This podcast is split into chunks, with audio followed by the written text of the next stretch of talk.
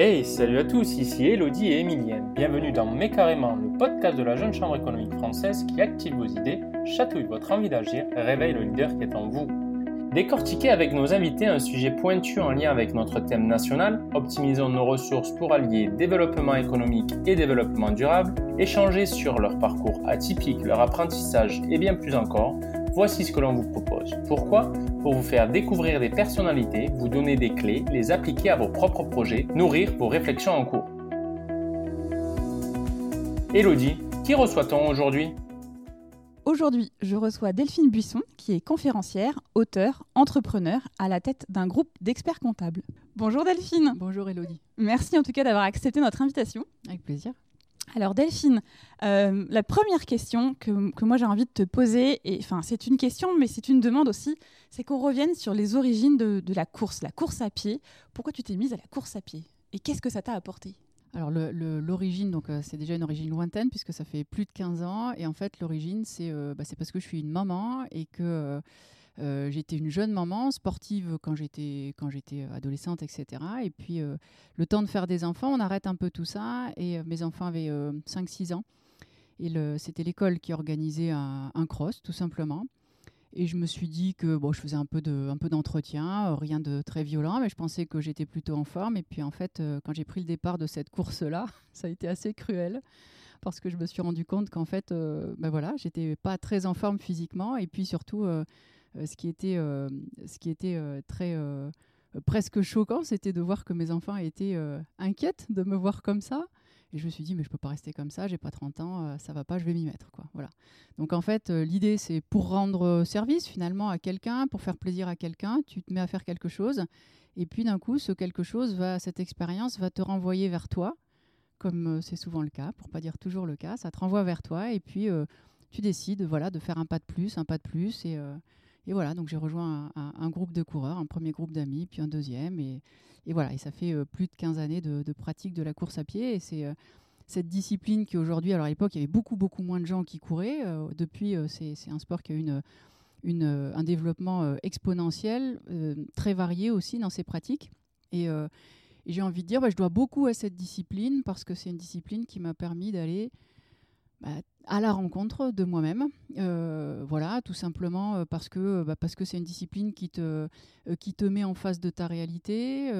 ou quand tu as un petit peu le goût du challenge, tu vas repousser une limite, plus une limite, plus une limite. Donc voilà, tu repousses et c'est toujours une limite par rapport à soi-même. Donc tu es bien dans cette logique de progrès, non pas de compétition, parce que la course à pied, c'est un sport qui rend très très humble. Tu as toujours quelqu'un qui va te doubler ou tu n'aurais jamais cru qu'il te doublait. Enfin bon, c'est tellement relatif en fait la performance quand on parle de course à pied. C'est euh, voilà quel temps tu y consacres, quel résultat tu en espères. Enfin, c'est extrêmement relatif. Donc c'est vraiment une discipline qui te permet à la fois de rencontrer plein de gens. C'est un sport collectif parce qu'on pratique beaucoup la solidarité. Il y a des gens qui vont t'inspirer, que tu vas rencontrer. Il y a des gens qui vont t'aider. Des fois, c'est toi qui vas les aider. Et d'un autre côté, bah, un peu comme dans la vie, euh, au milieu de toutes ces rencontres, la rencontre que tu fais quand tu cours, c'est la rencontre avec toi-même. Alors après, effectivement, toi, ça t'a amené jusqu'au marathon de New York quand même. Quand on, quand on a envie de se mettre à la course, tout le monde n'arrive pas à aller jusqu'au marathon de New York quand même. Mais c'est qu'une, euh, c'est qu'une. Alors, euh, ben, à l'époque où je l'ai couru, euh, il y avait peut-être moins de marathoniens. Mais aujourd'hui, quand tu dis que tu fais du marathon, c'est presque, c'est presque rien. Ce qui d'ailleurs est, ce qui d'ailleurs est, est, dommage parce que c'est manquer de respect à cette course qui est une course quand même toujours éprouvante et c'est toujours un défi. Au-delà de la performance, parce que plus tu multiplies voilà, les, courses et tout, moins ça te paraît, moins ça te extraordinaire. Mais au-delà de ça, c'est qu'est-ce que tu as envie de faire quoi? Et, ça, c'est à chacun de le décider. si tu es bien avec un 10, si tu es bien avec... peu importe. Moi, j'ai eu envie de pousser pour voir jusqu'où je pouvais aller. Et, encore, je sais que je suis pas allée au bout.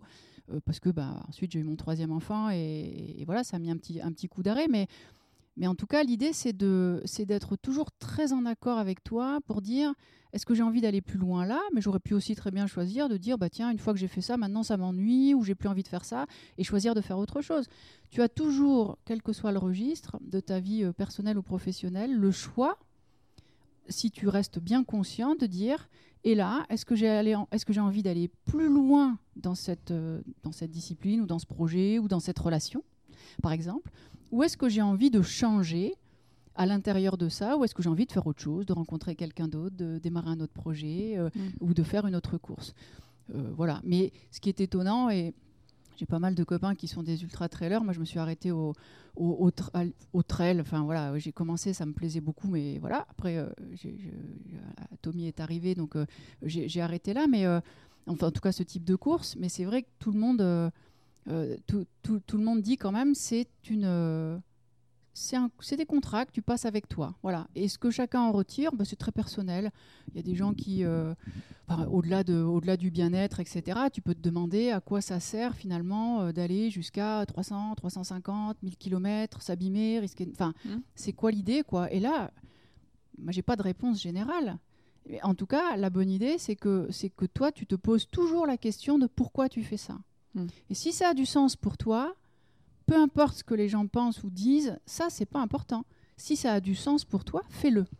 Et c'est ça que ça m'a enseigné la course aussi. C'est vraiment de, de faire ce que j'avais envie de faire. Et d'ailleurs, euh, là, je pratique beaucoup moins. J'ai arrêté les courses chronométrées parce que ça me parle plus de faire du chronomètre.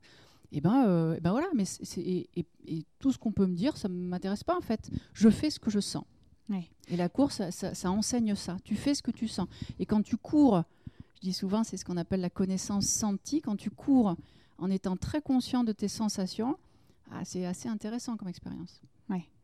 C'est vrai que moi j'ai couru, j'ai d'autres amis euh, par exemple qui n'ont qui n'ont jamais couru et qui n'envisagent pas de courir. On entend un peu tout euh, finalement sur la course. Certains vont dire euh, moi je comprends pas que tu prennes autant de temps pour aller courir. D'autres vont dire je ne comprends pas que tu prennes pas le temps justement de le faire. Et c'est vrai que cette notion de contrat finalement ça, ça prévaut sur la course, mais ça prévaut sur notre vie, notre, 'fin, notre façon de vivre au final au général. C'est de se dire quel est le contrat que j'ai envie de passer avec moi-même et d'être bien avec moi-même. Mais la question que j'ai envie de se poser maintenant, c'est que est-ce qu'on paraît pas un peu égoïste finalement par rapport aux autres? Enfin, comment on n'est pas dans la limite? Enfin, voilà, je te tatille un peu, mais du coup, c'est la question qui me vient maintenant. Euh, eh ben, je dirais que celui qui n'est pas euh, égoïste en fait ou qui s'oublie trop, euh, il rend pas service euh, aux gens qu'il aime, tout simplement. Parce que, et d'ailleurs, il y a des différences assez fondamentales. Heureux les égoïstes, d'une certaine façon. Alors, je vais, euh, je, vais, modérer ou je vais moduler. Mais euh, si tu n'es pas suffisamment égoïste pour euh, travailler sur toi-même, pour aller à ta rencontre, pour discuter avec toi-même régulièrement, pour faire des expériences, quel que soit le registre expérientiel, si, si toi, tu ne sais pas qui tu es, qui tu as envie de devenir, qu'est-ce qui te plaît, qu'est-ce qui te plaît pas, bah déjà, tu te développes pas. Donc, on va finir par te connaître par cœur, ce qui est très ennuyant.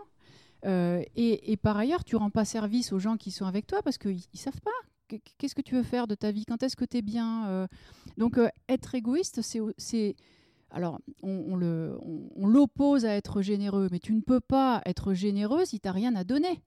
Et tu ne peux pas avoir quelque chose à donner si tu n'as rien développé. Donc oui, il faut absolument encourager les, personnes à, travailler sur elles. On appelle ça de l'égoïsme si on veut. Prendre du, temps pour soi, que tu mettes n'importe quoi dedans, mais du temps pour te développer, c'est juste fondamental pour que tu puisses être utile euh, à ta communauté. hein. Mm. Sinon, euh, sinon, tu sers à rien. D'ailleurs, on voit, on, on voit bien, euh, les- il y a des personnes comme ça, quand, quand on a envie de donner, euh, euh, ce, qui est, ce qui est mon cas, hein, parce que si j'aurais jamais fait autant de courses si ce n'était pas pour mes enfants, etc. Mais en fait, ça m'a pris du temps, presque 40 ans, pour comprendre que pour pouvoir élever mes enfants correctement, bah, il fallait que, que moi, je sache qui j'étais, ce que j'avais envie de faire, euh, euh, savoir dire non, etc. Donc ça, ça, ça, ça s'apprend. Et puis il y a des gens, bah, ils sont nés avec, et bah, tant mieux. Et, euh, et, puis d'autres, ils ont besoin de, de- se remettre ça en tête. Si toi-même, tu ne sais pas ce que tu veux, ce qui est bien pour toi, bah, tu peux pas faire le tri, tu ne rends pas service aux gens, ni ta famille, ni tes amis, ni ton travail. Voilà, donc c'est un travail nécessaire, c'est l'égoïsme bénéfique. Pour ceux qui nous écoutent, évidemment, certains vont se dire, ok, mais comment on fait pour commencer? Enfin, on va pas être là, on va pas discuter des heures euh, sur ce sujet, mais quel est le premier conseil que tu pourrais donner justement pour euh, être dans, initier cette démarche pour se connaître soi-même? Euh, aller vers l'expérience en fait, aller vers, euh, aller vers la nouveauté. C'est Einstein qui disait la folie, c'est penser qu'une même cause va entraîner un effet différent. Autrement dit, si tu vis tous les ans la même vie, bah, tu peux pas t'attendre à ce que quelque chose de différent se produise. Et donc tu vas rien apprendre puisque de toute façon tout ce que tu fais, tu le sais déjà puisque tu le fais déjà. Mm. Donc l'idée, c'est de s'inscrire, et je vais, je vais garder la métaphore de la course, mais derrière le mot course, tu mets ce que tu veux, c'est s'inscrire à des nouvelles courses. C'est tous les ans mettre de l'innovation dans ta vie, quoi. quel que soit le registre. Donc euh, ça passe par euh, bah, mille choses. Ça passe par euh, se connecter à des sources. Alors mon Dieu, on a bah, des podcasts, voilà, écouter des podcasts, écouter des gens qui t'inspirent, avoir des lectures. Moi, je, lis pas mal, j'ai toujours aimé ça et je continue. Et je saurais pas vivre sans lire. regarder des vidéos. ça peut être rencontrer des personnes. c'est fascinant de rencontrer des gens, n'importe qui. Tu rencontres n'importe qui, tu discutes, tu as un trésor. Et dans ce trésor-là, bah, tu as fait plaisir à la personne parce que tu l'as écouté. Et en plus, selon toute vraisemblance, si tu as bien écouté, ça t'a renvoyé à quelque chose sur toi, parce que comme tu le disais tout à l'heure, il n'y a pas de hasard. Donc, euh, euh, s'ouvrir complètement et euh, à un moment donné, donc ça, ça c'est vraiment, j'appelle ça, j'ai une méthode que j'appelle la méthode des quatre temps. Et en fait, le, premier temps, c'est vraiment ce temps d'inspiration. C'est-à-dire, tu vas aller te brancher sur des sources extérieures et, et de temps en temps, tac, tu as un truc, tu sens que oh là là, ça te crée une vibration particulière là. Tu sens qu'il y a une énergie particulière. D'ailleurs, des fois, tu sais même pas pourquoi. Tu dis, c'est quoi le truc là? Je rencontre quelqu'un, on n'a rien à voir, mais ça me fait un truc. Mm. Je, sens quelque chose. Alors là, ça, tu l'accroches. Et puis derrière, tu t'inscris. Et ça, ça c'est quelque chose que j'ai appris à la course. Tu t'inscris. Aussitôt que tu sens, tu as, envie, un jour, tu entends le mot marathon, tu dis, alors tu as ton mental, il dit n'importe quoi, tout ça. Mais tu as envie, ton cœur, il dit oui, vas-y. Et eh bien, tu vas. C'est choisir d'écouter son cœur et de le suivre. C'est comme ça que tu arrives à entreprendre des nouvelles choses, en fait. Et toujours, euh, moi j'aime bien faire, euh, là je, viens de, je, viens de, le faire, j'aime bien faire, euh, j'ai deux périodes de bilan dans l'année, comme ça, c'est une question d'organisation, de gestion du temps. C'est à la fin de l'année civile et puis juste avant la rentrée scolaire. Et toujours, je, je regarde ce que j'ai mis dans ce que j'appelle ma boîte à rêves, toutes les choses qui m'ont inspiré, et puis j'en sors quelques-unes en me disant, mais cette année, je vais faire ça cette année, je vais rencontrer ça. J'ai envie de rencontrer quelqu'un. Je dis, lui, il sait même pas que, j'ai envie de le rencontrer, mais de toute façon, je veux le rencontrer. Donc, je vais le rencontrer. Je vais me débrouiller, je vais le rencontrer. Donc, des rencontres, des lectures, des voyages, tout ce qui peut être exploratoire, tout ce qui va faire que tu vas vivre quelque chose et tu vas en tirer des enseignements. C'est juste avoir envie et s'inscrire. C'est les deux premiers temps de la course. Avoir envie et s'inscrire. De ce que tu viens de dire là maintenant, après, l'étape suivante, pour moi, c'est la notion de gestion du temps. Mhm. C'est-à-dire que euh, souvent, euh, quand euh, voilà, moi, j'ai des lectures aussi qui sont sur des, personnalités qui sont multitâches, des choses mhm. comme ça. Mhm. ils ont, ils vont se lever à 5 heures du matin, et se coucher, on va dire à 22 heures. Enfin, c'est ton cas aussi. Enfin, c'est comme ça, toi, tu, tu organises ton temps ou est-ce que tu as des techniques euh, particulières qui font ah que euh, voilà. L'organisation du temps, c'est euh, ma mère serait pas du tout d'accord avec ça parce qu'elle trouve pas que je suis quelqu'un d'organisé, mais en fait je suis super organisée, mais pas comme pas comme les gens l'entendent, c'est-à-dire je suis pas disciplinée, mais je suis organisée d'une certaine façon. Je vais m'expliquer. Alors, j'ai la chance d'être une lève-tôt, donc ça c'est pas ça c'est pas compliqué. Par contre, je suis aussi une couche tôt, c'est-à-dire que jamais je peux travailler le soir, etc. Bon, mais c'est vrai que je me lève tôt. Mais il y a aussi des pratiques que tu peux insérer dans ta vie qui font que tu as moins besoin de sommeil. C'est-à-dire que la gestion du temps, c'est aussi une gestion de ton énergie. Euh, la gestion de ton énergie, c'est une gestion de, ton corps, euh, ce que tu fais rentrer dedans, ce que tu fais rentrer dans ton corps. Euh, on va parler de l'alimentation, mais tu peux parler aussi de ce que tu fais rentrer dans ton esprit. Quand je disais tout à l'heure de, s'inspirer, eh ben, le fait de s'inspirer à des sources qui vont t'élever, élever ton énergie ou élever ton niveau vibratoire, on peut dire ça comme ça, c'est pas la même chose que si tu te branches sur BFM ou sur France Info, où là tu vas plutôt baisser ton niveau énergétique. Donc euh, déjà en fonction de ça, tu vas avoir besoin de plus ou moins de sommeil. C'est pas exactement la même chose.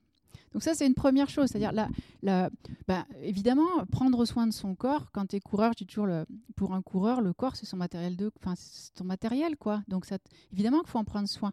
Après, il y a des gens qui sont plus ou moins voilà, très précis, d'autres moins. Euh, moi, j'ai toujours dit que je courais pour pouvoir manger ce que je voulais, mais plus j'avance et plus mon corps me dit ce que j'ai besoin de manger. Si je l'écoute, je sais ce dont j'ai besoin en fait. Juste, je prends le temps de l'écouter. J'écoute pas mon mental, j'écoute mon corps, j'écoute mes sensations. Donc voilà, prendre soin de son corps, euh, que ce soit par l'alimentation ou par l'exercice, peu importe l'exercice. Il y a des gens qui détestent la course à pied, c'est pas du tout un problème. Il y a mille autres choses à faire, mais en tout cas, sentir qu'on a un corps et en prendre soin, ça c'est une évidence parce que ton corps et ton esprit sont très connectés. Si tu te sens bien dans ton corps, tu as de l'espace libre là-haut. Euh, faire attention à ce que tu fais rentrer dans ton mental, ça c'est évident.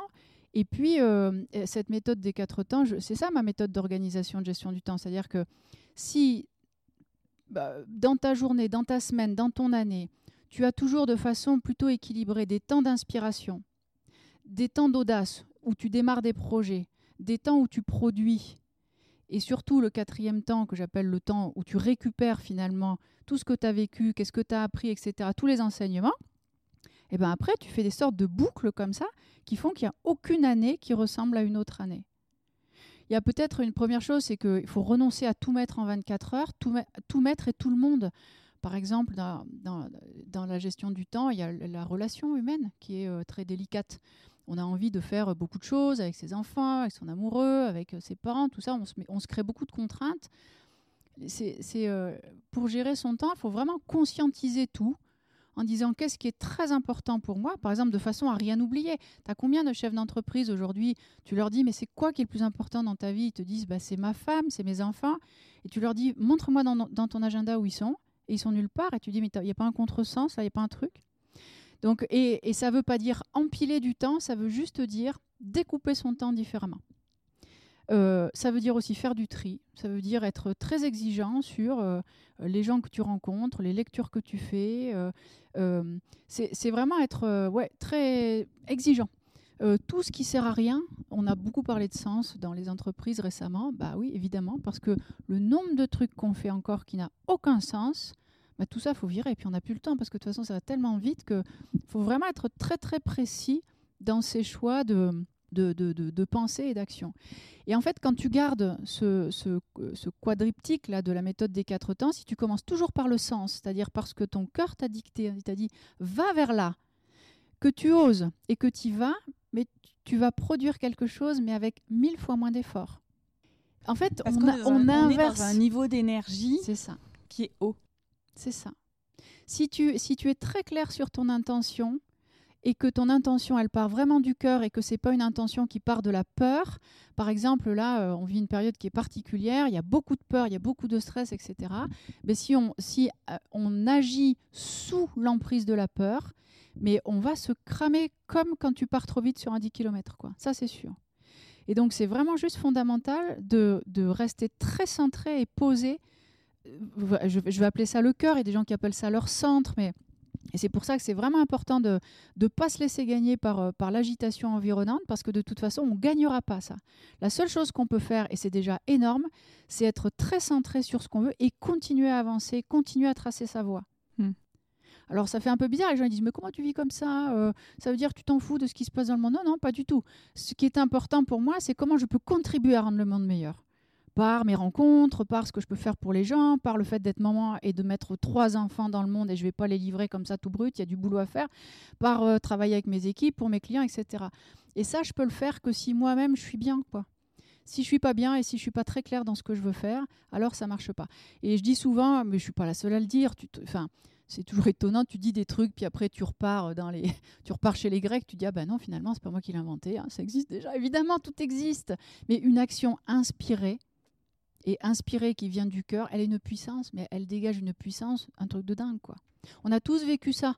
Euh, une équipe de sportifs, euh, le petit poussé, euh, ils sont animés d'une folie et tout ça. Ils sont animés complètement et ils vont te mettre la raclée au gros, au champion.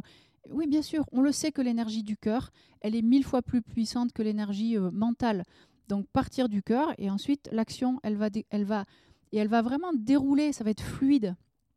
C'est très fluide. Donc il faut vraiment toujours partir de l'intention, toujours partir du pourquoi, revenir à ça. Et alors, on dit aussi, alors c'est peut-être là encore une fois quelque chose sur lequel moi je suis faussée, hein, que quand on a une intention, euh, il faut l'écrire. Il faut l'écrire ou il ne faut pas l'écrire? Enfin, Est-ce que l'écriture, ça veut dire quelque chose euh, enfin, Là, en fait, là où je veux qu'on aille, entre guillemets, c'est ce que tu exprimais, c'est la notion de, le partager aussi avec mhm. les autres. Mhm. Il y a cette notion de partage que moi j'ai découvert en fait euh, en préparant ce podcast. Et après, à côté de ça, il y a souvent, on, moi, dans les lectures que je peux avoir, c'est euh, on nous dit d'écrire euh, parce que le fait de l'écrire, euh, il y a aussi quelque chose qui se fait avec le visuel qui s'imprime entre guillemets en toi. Alors, ce que, ce que je pense, moi j'écris, j'écris depuis dix ans, des, des, j'ai un, un, podcast d'ailleurs sur le prendre des notes, qui est juste fondamental, c'est une pratique fondamentale de ma vie. Je lis beaucoup et j'écris beaucoup. Chaque fois que je rencontre quelqu'un, je prends des notes. Je prends des notes tout le temps, tout le temps. J'ai des piles de cahiers, des carnets de notes, etc. Pourquoi? Parce que je, pense que quand on est, je pense qu'on est éduqué à l'écriture. Je suis pas sûre que les générations d'après, ce sera ça. Je vois mon fils, il a un rapport à l'écriture, il a 9 ans, il a un rapport à l'écriture très différent. Mais en tout cas, pour ma génération et celle d'avant, c'est clair que l'écriture, c'est quelque chose qui ancre. C'est-à-dire, tu vas engrammer quelque chose dans ton cerveau. Donc euh, oui, la pratique de l'écriture, elle est vraiment, euh, elle est vraiment intéressante. Euh, écrire sa feuille de route, à la fois pour toi, parce que ça t'oblige à clarifier, et à la fois pour partager. Je te donne un exemple. Quand je, dans le groupe que je dirige, euh, bah, j'ai beaucoup de latitude pour faire des choses, mais en même temps, je, euh, à la fois en collecte inspirationnelle et en même temps en restitution, je dois rendre des comptes à des administrateurs. Mais c'est pas rendre des comptes, je dois partager. Et en fait, pour pouvoir partager une idée ou un projet ou un programme, tu es bien obligé de modéliser parce que l'autre, il n'est pas dans ton cerveau. On n'est pas des fourmis les fourmis, euh, si tu as lu Verber, euh, voilà, les fourmis, c'est facile parce qu'en fait, elles se connaissent, elles se connectent, elles se connaissent. Nous, c'est tout l'inverse. On se connecte beaucoup, mais on se connaît très peu. L'humain a besoin de faire un effort pour se comprendre déjà lui-même et alors encore plus dans la relation. Et la communication, c'est vraiment un de nos points tellement faibles qui, vient euh, vicier et qui vient empêcher tout ce qu'on pourrait faire de sympa. On est vraiment rentré en plus dans une ère du collectif, donc on, a besoin de, euh, d'écrire ou en tout cas de formaliser pour eh ben, si je, le, les petits bouquins que j'écris, c'est pas grand chose, mais si je les sors pas de ma tête pour que tu puisses le lire, eh, eh ben jamais tu vas comprendre ma pensée. Ou alors, faut qu'on se rencontre, mais je peux rencontrer un par un, mais combien de centaines ou de milliers de personnes je peux, je peux ne pas rencontrer et que ce que j'ai eu la chance de recevoir peut être transmis comme moi j'ai reçu des enseignements par d'autres, tu vois. Donc oui, euh, pour moi l'écriture c'est vraiment une pratique euh, super intéressante. Et puis dans l'écriture, bah, si tu veux essayer, euh, l'écriture intuitive aussi. Oui, alors ça, je, ouais, j'en je, entendu parler. C'est aussi quelque chose d'intéressant. On peut peut-être le détailler Qu'est-ce que qu'est-ce que c'est que la, bah, tout simple, de Si je dis les choses de façon très très simple, euh, tu te poses une question, par exemple, tu dis bon voilà, euh, j'ai envie de j'ai envie de changer de travail, par exemple, ou j'ai envie de ou je sais rien, ou j'ai envie de changer j'ai envie de déménager, je dis n'importe quoi, ça peut être des choses aussi très simples. Et puis, euh, et, tu poses la question, tu vas écrire la question. Et puis, tu vas laisser traîner ta main avec un crayon et puis tu vas voir ce qui arrive. Tu laisses venir. Il y a des gens pour qui euh, ils, vont, ils vont écrire quelque chose, il y a des gens qui vont entendre quelque chose, il y a des gens qui vont avoir une idée directement dans leur cerveau. Mais le fait de poser une question, poser une question, c'est ouvrir une intention. Et chaque fois que tu ouvres une intention de façon formelle, et eh ben derrière la réponse, si tu laisses l'espace, la réponse va arriver. Et ça, c'est un exercice. Et la, seule difficulté, c'est que la réponse ne vienne pas par le biais de tes programmes mentaux qui sont installés culturellement par ta famille, etc. À l'intérieur de ces programmes mentaux, il y en a qui sont super. Hein.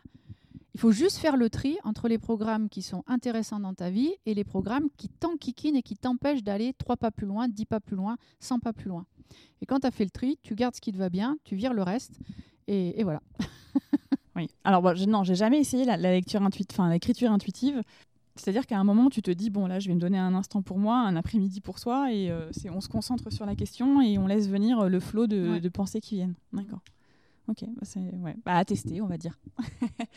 et euh, je revenais sur ce que tu disais un petit, peu avant, sur la notion de communication et la notion d'écriture pour pouvoir partager pour que l'autre aussi, bah, qui n'est pas dans ta tête, comprenne bien.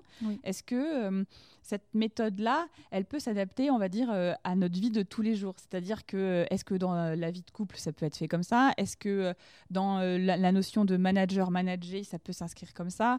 Mais enfin, c'est difficile, quoi. Aujourd'hui, on est plutôt à l'ère du, du, hyper rapide, du message WhatsApp que je t'envoie, et voilà, enfin, on fait ça un peu entre deux portes. c'est difficile d'envoyer soit une lettre à son compagnon, ou alors c'est difficile d'envoyer un mail. Enfin, envoyer un mail à son manager, ça peut être possible, mais là encore, on va revenir sur une notion de, bah, de temps et, et, c'est pas vraiment non plus dans l'air du temps de faire ça. Euh, alors, on, est parti sur quelque chose de complètement euh, illusoire. On, on, se met soi-même dans des difficultés. Combien de fois ça t'est arrivé de te mettre en difficulté en promettant quelque chose pour demain à quelqu'un parce que tu as vraiment envie de le faire? Et déjà, quand tu le promets, tu te dis pourquoi je fais ça mm. alors que je sais déjà que je vais pas réussir à le tenir? C'est la double peine parce qu'en plus, tu, tu vois le truc, quoi. Donc, euh, c'est bien la rapidité, mais on, on ne peut être rapide que si on a pris le temps de la rencontre, en fait. Euh, je, m'explique. Et, je reviens à cette histoire de rythme, c'est-à-dire, il y a des choses, il y a des moments où ça peut être très rapide, et il y a des moments, tu perds du temps si tu prends pas le temps. tu perds du temps si tu prends pas le temps. C'est vrai en management, c'est vrai dans la relation. Euh, alors la relation de couple, c'est idéal. Combien tu as de gens qui, arrivent après 15 ans, 20 ans et, d'un coup ils se disent tout, et puis ils disent mais pourquoi on s'est pas dit ça avant? Ah bon, on a juste oublié. On a juste oublié de se dire, tiens, est-ce qu'on a des intentions communes? Est-ce qu'on a envie de faire des choses euh, C'est pas de vie diluée, hein, mais c'est juste, euh, c'est as envie de quoi, j'ai envie de quoi, et puis on se retrouve où? Et puis régulièrement, tu fais un point d'étape, quoi. Et c'est pour ça que je, je dis qu'aujourd'hui, euh, si je, si, je si je reprends le, monde de l'entreprise, dans le management, euh, on, a beaucoup, euh, on a beaucoup développé le management de proximité en disant faut tout faire en one-to-one. là, avec le distanciel, c'est encore pire. On s'est rendu compte, on s'est rendu compte d'un coup d'un seul que le management c'était du temps. Alléluia ça veut, dire qu'est-ce qui se passait avant quand on était dans le bureau. quoi. C'est-à-dire, euh, on, pense que parce que les gens sont là, on, les contrôle parce qu'ils sont là, ou parce qu'ils sont présents, on pense qu'ils donnent le meilleur d'eux. Bah non, pas du tout, ça marche pas comme ça. Mais si on s'est pas mis d'accord avant sur euh, quelle est l'intention euh, à la fois de l'entreprise, à la fois de la mission, sur une compréhension globale, et puis sur un programme, c'est-à-dire c'est pareil, que les années se ressemblent pas. Les gens, ils ont pas envie de s'ennuyer dans les boîtes. Donc qu'on se mette d'accord sur un programme en disant bah tiens cette année euh, qu'est-ce qu'on qu'est-ce l'année on repart de l'année dernière c'est une démarche d'audit qu'est-ce qu'on a fait qui a marché? Qu'est-ce qu'on a fait qui a qui a pas marché? Et tu fais ça sur l'activité mais tu fais ça aussi sur la relation. Parce que la relation de manager à manager c'est une responsabilité euh, euh, bilatérale. C'est-à-dire le, le, collaborateur peut pas consommer du manager. Et le manager, il, il a un vrai job à faire avec le collaborateur. Donc c'est vraiment un contrat le management. C'est un contrat qui dit je suis là pour, te, pour servir ton métier et, et, toi tu es là aussi, tu as la responsabilité de me dire de quoi tu as besoin pour que je puisse t'aider en retour.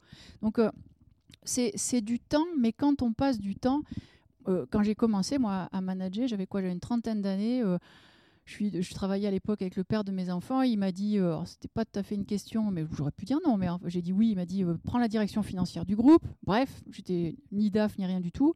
Et la partie compliquée, technique, on apprend toujours, mais la partie compliquée, c'était le management. Et j'aimais pas du tout ça au début parce que je, je comprenais pas, je pensais.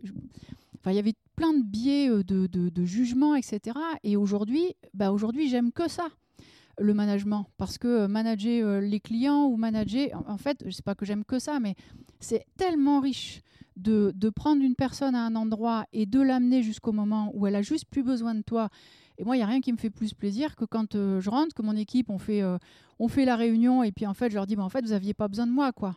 Et en fait, ils ont, pas, à un moment donné, ils ont plus besoin de toi. Ils ont plus besoin de toi et tu es quand même là parce que tu t'arrêtes pas d'évoluer. Tu vas toujours trouver un truc à apporter, mais tu les as fait grandir au point ultime où ils ont plus besoin de toi quasiment.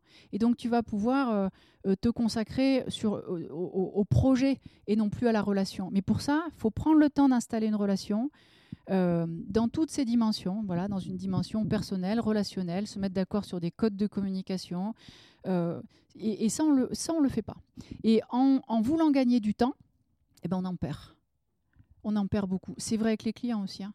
Euh, quand tu vends quelque chose, si tu n'as pas pris le temps de, bien écouter, de bien découvrir, de se mettre d'accord. Je vois beaucoup ça dans les projets IT notamment. Tu arrives à des impasses phénoménales juste parce que tu n'as pas pris le temps de te mettre d'accord au départ sur le contrat de mariage. Le mariage, c'est un truc, c'est un CDD, c'est pas un CDI. Enfin, faut arrêter avec ça. Le contrat de travail, c'est pareil. C'est pas un CDI. Le CDI, c'est une illusion, quoi. C'est un CDD, le contrat de travail. Donc, on se préfère une fois. De quelle façon? Sur quelle, euh, sur quelle mission? Et c'est quoi les points de validation? À quel moment on dit qu'on a fini et qu'on réouvre une autre page? Donc tu vois que c'est une question de rythmique. Il y a besoin de temps long au départ et de temps court ensuite. Et mieux tu as fait cette phase de préparation, plus derrière, après, après des fois, il y, a des moments, on, a, on a accueilli des, des personnes nouvelles dans l'équipe et je leur dis, vous allez voir, au bout d'un moment, vous nous voyez parler et on se dit pas tout parce que on se comprend tellement, on se connaît tellement que des fois les gens qui sont autour ils se disent mais c'est quoi ces gens-là, ils se parlent bizarre. En fait, c'est juste parce qu'on a fait le boulot de tellement bien se connaître qu'on est capable après d'aller très très très très vite, surtout hein, sur la génération d'idées, sur la mise en œuvre de programmes, euh, sur le feedback, sur la mesure, sur le l'adaptation, sur l'agilité. Donc euh, ça vaut vraiment le coup de passer du temps sur le temps long. Vraiment le coup. C'est le, le démarrage, ça. Et c'est là en fait où je reviens, on revient finalement au départ, où on fait le parallèle avec la course, parce qu'à un moment, si on veut progresser dans la course, ben, il faut passer par des étapes de fractionner finalement, et c'est là qu'on avance un peu plus vite et qu'on va plus loin. Exactement. Donc là, la boucle est bouclée entre guillemets. Quoi. je finirai ce, podcast avec une dernière question, Delphine, qui est personnelle. c'est quoi ton essentiel à toi aujourd'hui? Alors, il a, il a juste un peu bougé. Alors, mon essentiel, clairement, pour moi, c'était c'était une, de tout réussir en fait. C'est-à-dire qu'il y a dix ans, quand j'ai changé de bah, un peu de tout, euh, j'avais envie euh, de, que, tout soit réussi, euh, que, que ma vie professionnelle soit très épanouissante, que ma vie personnelle le soit aussi, que mes engagements vis-à-vis d'autrui et être parent, c'est un engagement que je prends extrêmement au sérieux et pour moi, euh, euh, pas réussir à mener tes enfants euh, jusqu'au moment où ils ont plus besoin de toi, justement, c'était, ça, aurait été un échec. Donc, j'avais envie de, tout réussir. Voilà. Bah, aujourd'hui, il y en a déjà deux qui sont très grandes, donc il, me reste un, il me reste un petit. Depuis le Covid, j'ai envie de dire que moi, j'aime servir. donc mon métier, c'est, je dis souvent d'entraîner des dirigeants, entraîner au sens leadership, mais aussi entraîner par la pratique. Et c'est vrai que depuis, euh, depuis le confinement, j'ai envie d'aller encore un peu plus loin euh, euh, parce qu'il y a une connexion avec, la planète, avec le monde entier. C'est-à-dire, alors c'est pas que j'en étais pas consciente avant, mais en tout cas, on va dire que je l'ai plus ressenti encore dans mes tripes, le fait de dire, mais là, avec tout ce que tu sais, tout ce que tu as déjà vécu, tout ce que tu as appris, ce que je demande aujourd'hui, c'est de rencontrer les personnes auxquelles je vais être les plus utiles, voilà, pour pouvoir contribuer à, à remettre la planète dans l'ordre, quoi. Voilà. Et donc, du coup, ton prochain challenge? Alors, le prochain challenge, euh, bah, c'est marrant que tu me dises ça. Euh, il s'appelle Épiphanie et c'est un, et c'est un cercle de dirigeants euh, éveillés. Voilà. je leur parlerai peut-être ou pas. Eh ben, en tout cas, le, rendez-vous est pris. Bah, en tout cas, merci beaucoup, Delphine, pour ce temps d'échange. Et puis, bah, à très bientôt alors. À très bientôt. Merci. Et retrouvez Delphine Buisson sur LinkedIn et YouTube. Vous êtes de plus en plus nombreux à nous écouter, un grand merci. N'hésitez pas à nous laisser un commentaire, à vous abonner, partager. Votre feedback nous aide à être encore plus visible. C'est votre première écoute? Bienvenue. Vous voulez en savoir plus sur nos actions et notre association? On vous en dit plus dans l'épisode numéro 3. Contactez-nous via l'adresse podcast.jcef.asso.fr et retrouvez toute notre actu sur les réseaux sociaux Facebook, LinkedIn, Instagram, Twitter ou sur notre site internet www.jcef.asso.fr. Allez, salut